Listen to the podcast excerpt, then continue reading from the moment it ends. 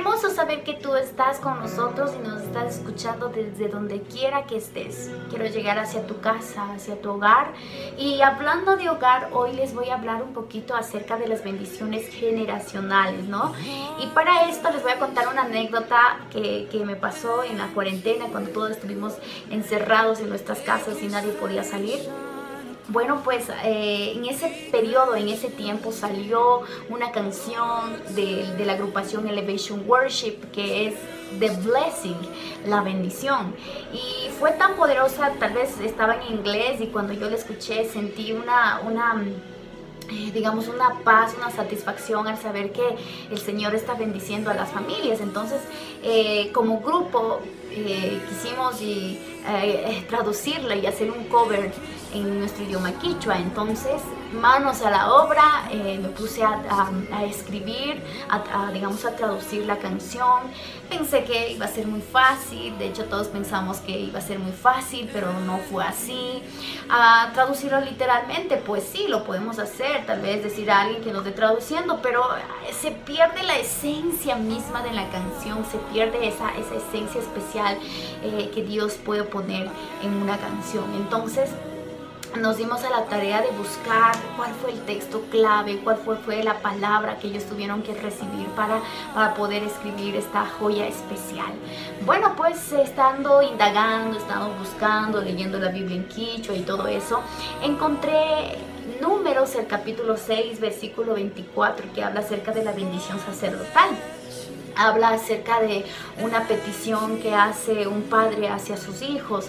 Es como que si, si Aaron les hubiese estado mirando cara a cara a sus hijos, diciéndoles y mirándole así face to face, eh, eh, con sus ojos ahí, diciéndoles, Dios te guarde, te bendiga, te llene de paz, eh, te llene de amor y que, que su rostro jamás pueda apartarse de tu vida. Entonces yo mirando esto y, leyendo, yo literalmente me puse a llorar. Dije, wow, es como un Mateo 6, 9 del Nuevo Testamento, cuando Jesucristo dice, Padre nuestro que estás en los cielos y todo.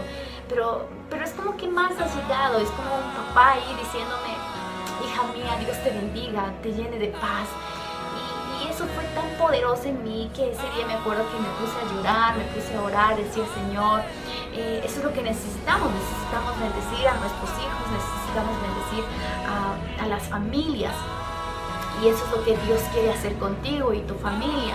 Mm, quisiera que tu papá, si me estás escuchando, le puedas decir a tu hijo, mirándole a los ojos, que Dios te bendiga, te llene de paz, que, la gracia del Señor esté contigo de continuo y que tus hijos puedan ser bendecidos. Miren que es más que una bendición material, ¿no? Es una bendición mucho más profunda, va más allá, más allá de, lo, de lo físico, es mucho más espiritual. Y eso es lo que nosotros queremos, que, que como padres podamos armar un cercado como un vallado eh, alrededor nuestro y que, y que podamos estar en sus oraciones, que podamos estar en, en, esos planes perfectos que Dios tiene para con nosotros. Así que iglesia del Señor, declárale, declara bendición para tu generación, declara bendición para tus hijos.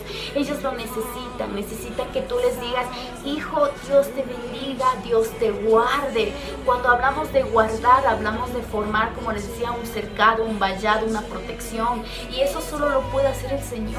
Claro, nosotros como padres podemos nosotros eh, cuidarles en la casa, pero cuando ellos salen necesitamos un, cercado sobrenatural, porque el enemigo así como, como, como puede destruir familias, de hecho en este tiempo está destruyendo familias pero hoy declaramos, Señor, que tú estás en las familias y que tú estás viviendo con ellos, que muestre su rostro, dice, ¿no? Cuando hablamos de rostro, hablamos de presencia misma, hablamos de la presencia, de esa esencia espiritual que, que Dios quiere poner en tu casa, algo sobrenatural se quiere gestar en tu casa. Así que, pero es necesario bendecir a nuestros hijos, bendecir a nuestras familias, bendecir a, a, las generaciones. Si queremos un país bendecido, vamos primero bendiciendo a nuestras, a nuestras casas, nuestras familias, a nuestro hogar. Así que, amada iglesia, les digo, Dios te guarde, Dios te llene de paz, Dios te llene de amor, Dios te llene de gracia y que muestre, muestre su poder, que muestre su rostro por donde quiera que tú estés. Así que te amo y Dios te ama también. no te olvides. Bendice a tus generaciones para que la generación que viene después no se olvide de nuestro Dios, de nuestro.